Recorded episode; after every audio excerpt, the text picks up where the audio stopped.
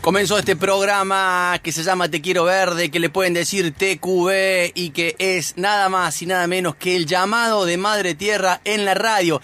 Y nada más y nada menos que en la FM de la Universidad Nacional de Córdoba. Como les decía al principio, vamos a charlar con Daniel Blando. Él es creador de BioBris, desde donde hace un tratamiento de aguas con filtros biológicos con lombrices. Esto es tremendo. Y también es creador de Punto Lombriz, ahí en Villa Allende, un criadero de lombrices y producción de enmiendas orgánicas, que además funciona como lugar de encuentro, espacio educativo. Bueno, es muy lindo lo que se está haciendo ahí. Muy bienvenido, Daniel Blando, te saluda Mono Valente, esto es Te Quiero Verde, ¿cómo estás? Hola Mono, ¿cómo estás? muchísimas gracias. Bueno.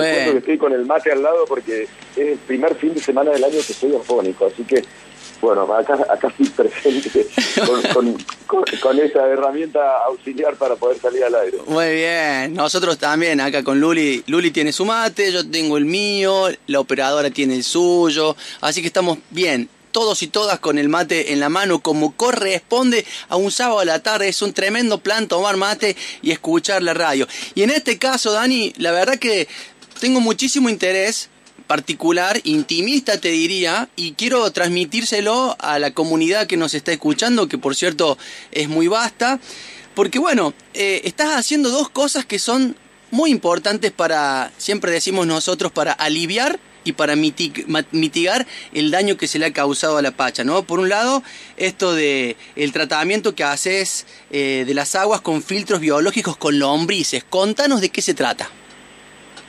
Bueno, te, cuento que también tengo una mirada muy positiva hacia las cosas que hacemos, porque a veces no solo podemos hacer cosas para remediar, sino que a veces podemos hacer cosas en positivo para mejorar aún las situaciones que estaban. Bien ahí. Eh, también así como eh, las herramientas, la, naturaleza nos entrega herramientas maravillosas en ese sentido. Sí, sí, claro. Y el filtro biológico de lombrices, eh, o sistema de TOA que, que nació en Chile, eh, es una de ellas. El filtro biológico lo único que hace es imitar a lo que hace el suelo. En un, digamos, en una especie de piletón o salmo una pileta, se arma como un suelo concentrado donde allí viven las lombrices. Eh, ese suelo tiene, bueno, tiene piedra en la parte de abajo, se colocan unas medias sombras y virutas, y sobre ellas se siembran las lombrices, y sobre ese filtro se hacen se hace pasar el agua con, cargas orgánicas, digo yo. Sí. todo depende de, la mirada que tenemos, porque a veces un elemento puede ser contaminante o puede ser alimento, las dos cosas a la vez. Todo depende en, la forma que, sea devuelto a la naturaleza o, que sea entregado a un lugar, ¿no es cierto? En el caso que un agua que tiene cargas orgánicas, si la enviamos a una fuente de agua como un lago o un río, bueno, seguramente estemos contaminando, pero si se la entregamos a un filtro de lombrices, lo vamos a estar alimentando. Qué bueno. Eh, entonces, cuando pasa por un filtro, filtro por una cuestión de, porosidad, ahí toda esta materia orgánica queda retenida en el filtro. Y las lombrices se la comen con, con todo el tiempo, claro. produciendo obviamente el lombricompost. Y el lombricompuesto es lo que, o compost también, no necesariamente tiene que pasar por lombrices, es lo que encontramos en, las tierras eh, o en los suelos negros, muy fértiles, y cuando una tierra es muy fértil, también tiene mucha capacidad de, purificar el agua. Entonces, en realidad no es la lombriz la que purifica el agua, es el lombricompuesto. Es, eh, ella mm, genera ahí las condiciones para que se equilibre, se armonice y cuando pasa el agua genera este, esta tierra negra o estos ácidos húmicos que se llaman, que le dan el color característico a la tierra, son moléculas muy, muy grandes, químicamente se llama que tiene enlaces disponibles, yo digo que son pequeños grasitos y cuando el agua está pasando a través de ellos, le va agarrando todos los nutrientes o elementos que están eh, contenidos en el agua y, pasan a formar parte del nuevo lombricompost. Qué bueno. Y, realmente un, el sistema es, es, parece milagroso, parece utópico, pero eh, las lombrices hace 6 millones de años en la Tierra y lo único que hago con esto es copiar un poquito de, lo que hacen. ¿Y has podido llevar este proyecto, este proceso, qué sé yo, a alguna empresa, alguna casa de familia? ¿A dónde se aplica este tipo de procesos? Mira, el proceso se aplica a todo lo que sea aguas que tengan cargas orgánicas, digo yo. Se puede hacer tanto en, un, eh, en una casa, en la red cloacal, en aguas grises, o se puede hacer en una gran industria. y, y, te cuento que hay mucho interés, ¿no es cierto? Eh, ahí cuando yo te escuchaba con las noticias, al, al, principio... Eh, que a veces duele la, duelen las miradas, ¿no es cierto?, de, las cosas que se están haciendo, pero también hay empresas muy grandes que están apostando muy fuerte al ambiente. Exacto. Eh, eh, y, que, y, que, no, históricamente quizás no lo hicieron, pero todos vamos aprendiendo en conjunto. A mí siempre me gusta hablar en, plural y me incluyo en lo bueno y me incluyo en, lo malo también, ¿no es cierto? Eh, estamos aprendiendo lamentablemente porque hemos lastimado mucho al ambiente, pero hoy hay empresas que están marcando el rumbo y muchos son de las más importantes a nivel mundial que, por ejemplo, no le compran a una industria local si no tienen un correcto tratamiento de agua. Tal cual, tal cual. Y lo más natural posible. Y la empresa se encuentra obligada a invertir y lo hace tanto es así que al principio lo empiezan por obligación y después se han encontrado con que con que le tomaron el gusto a eso. Claro. Y, hoy tienen una, un dentro de su responsabilidad social empresarial, el tema ambiental es prioridad, es Exactamente. número uno. Eh, y, da gusto disfrutarlo, porque te estoy hablando que esto yo empecé en el 2011 y del 2011 ahora he visto unos cambios eh, maravillosos en algunas de las industrias en las que me ha tocado trabajar, ¿no es cierto? Y contanos, contanos, eh, Dani, cómo es Punto Lombriz, ese espacio tan bonito que está ahí en una de las colectoras de Villa Allende. ¿Cómo, cómo arrancó eso? ¿En qué consiste? ¿Cómo lo estás desarrollando? ¿Cómo ha ido creciendo? ¿Cómo se va expandiendo? ¿Cómo lo, lo tomó la comunidad? Contanos un poco todo eso. Oh, bueno, si, si me permitís, Mono, te cuento desde el principio, porque en realidad no, no nació ahí. Eh, yo para, para el tema de los filtros de lombrices necesito criar lombrices. Eh, necesito una muy buena cantidad. Sí. Eh, ahí la, la vida me llevó a armar un primer filtro en el cual necesitaba mil núcleos de lombrices y yo tenía 30, no tenía nada. Sí. y salir y bueno, lejos de quedarme con las manos atadas, salí a golpear puertas y las primeras las golpeé en un frigorífico acá del, norte de la ciudad y, le digo, necesito, pues, si lo puedo decir, digo, necesito posta, que es lo que comen las lombrices. Sí, sí. Eh, y me dijeron, eh, tenemos muchas, quédate acá. Y me dieron, en el frigorífico me dieron un espacio de terreno, eh, esto lo hizo mi amigo, hoy es mi amigo, en su momento era el gerente del frigorífico, mi amigo Luis Medina, eh, que me dio el espacio, me dio agua para darle a las lombrices eh, y me aportó horas de máquina, entonces yo pude instalar el, primer criadero de lombrices y el primer impacto no fue en el agua, eh, ni en criar las lombrices, sino en tratar todo el estiércol que ahí se generaba, que son eran como unos 30 metros cúbicos por, por, semana o 40 metros cúbicos, una barbaridad. Sí. Y, y, el primer impacto lo hicimos simplemente ordenando ese estiércol o esa, esa bosta de, vaca eh, y compostándola. Realmente fue maravilloso. Y todo ese compo, todo ese compost que se hizo durante un año fue a parar a una cantera de vialidad, a la remediación de la primera, eh, a la primera remediación de una cantera de vialidad nacional eh, que fue hecha acá en la provincia de Córdoba, en, en Río Segundo.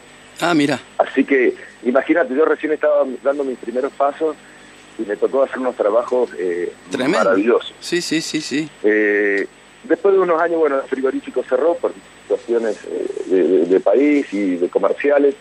Eh, estuve ahí de ocupa varios años, entre comillas, porque me dejaron estar y salí a buscar un lugar y la encontré acá muy cerquita de casa, que es en la colectura de Villa Allende, sí.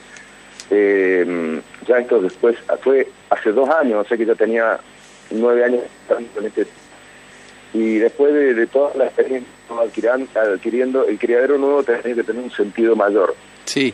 Y Umbris no se llama punto por una cuestión de modernidad, sino porque yo lo soñé como un punto de, encuentro, eh, en un punto donde, si bien hay lombrices y se vende el hombre compuesto, pero el, sentido para mí era mucho mayor. Sí. Yo quería que en Punto Lombriz se acerque la gente a conversar, De hecho lo hace, hay gente que viene a meditar a punto lombriz, se sienta ahí. así que ahí, los sábados es el día que yo me tomo para, para recibir el, el, vecino o las personas que quieran venir a, conversar y hablar sobre estos temas. Eh, y, y bueno, ahora se viene la, si bien la, parte educativa está siempre, porque se hace permanentemente, eh, ya en un futuro se vienen los talleres educativos, sobre todo eh, enfoco mucho a los niños, pero para enfocar a los niños primero tengo que enfocar a los docentes, que van a ser lo que van a desparramar todo, todo este tema, que yo digo es por contagio, pero es fundamental. Mira lo que te digo, mono, en estas cuestiones ambientales, y todo vos que estás ahí del micrófono, eh, es muy importante eh, conocer lo que está sucediendo o, o cómo suceden estas cuestiones ambientales porque viene un momento, eh, este momento para el planeta yo digo que es un punto de quiebre eh, hacia el bien, Sí, sí. Eh, entonces tenemos que poner mucha información sobre la mesa. Algún, alguna información nos gusta y otra no nos, va, no nos va a gustar, pero en realidad hay que ponerla toda porque hay, hay mucho desconocimiento en estos temas y hay cosas que creemos que no son malas, que no son, no son tal, y otras que creemos muy buenas y no lo son tal. Por ejemplo, mira la pavada que te digo, ¿no?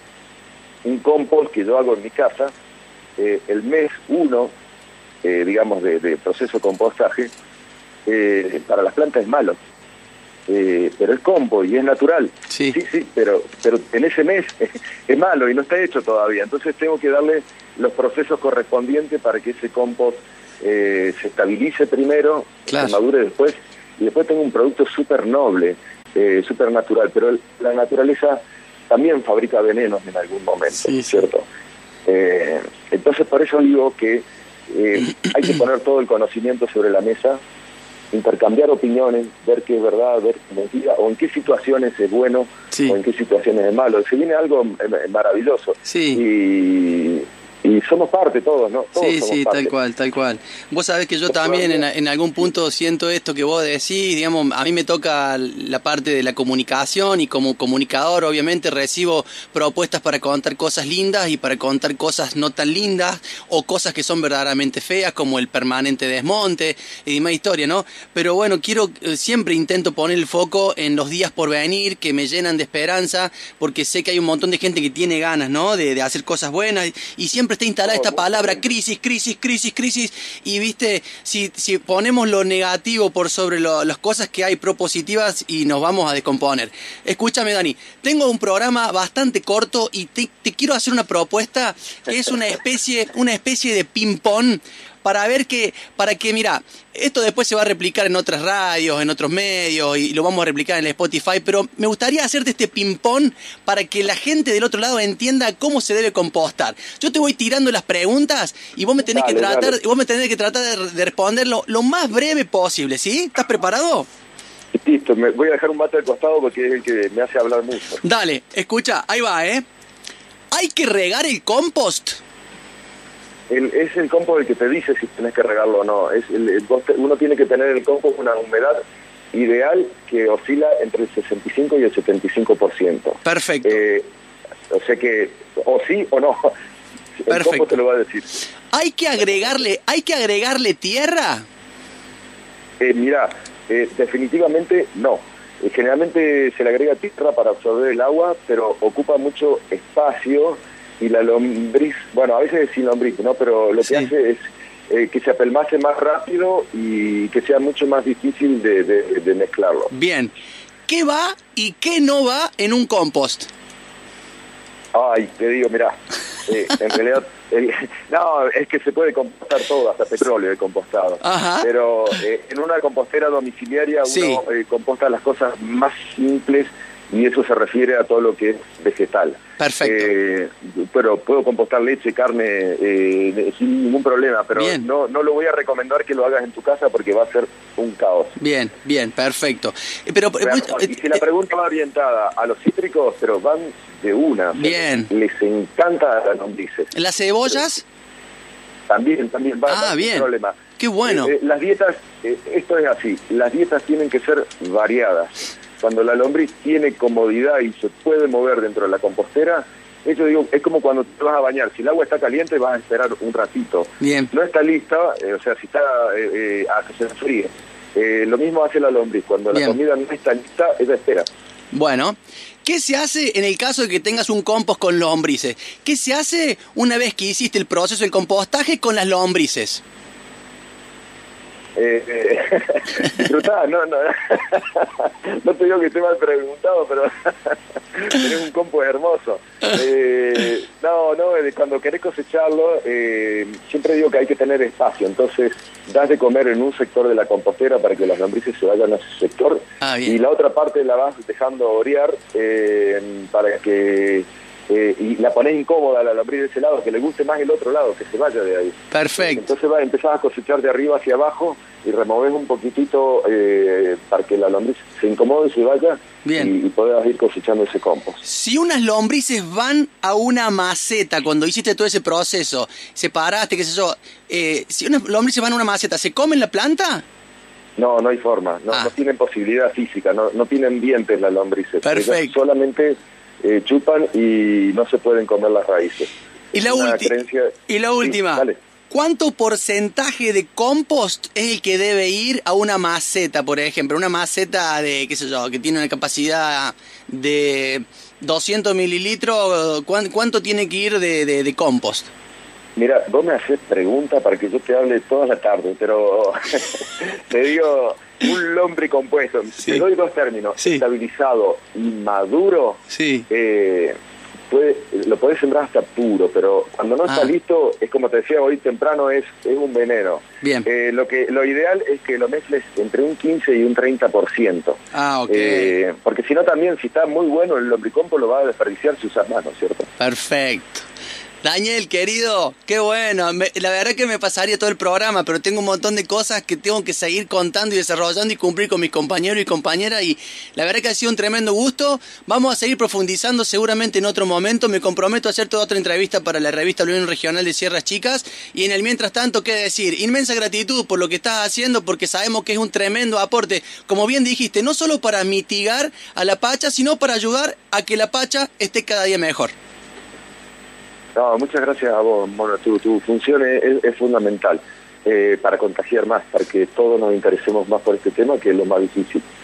Amigos y amigas, audiencia de Te Quiero Verde, ya escucharon la historia de Daniel Blando, eh, creador de BioBris y de Punto Lombris. Búsquenlo así, les va a encantar. Seguimos con Te Quiero Verde. está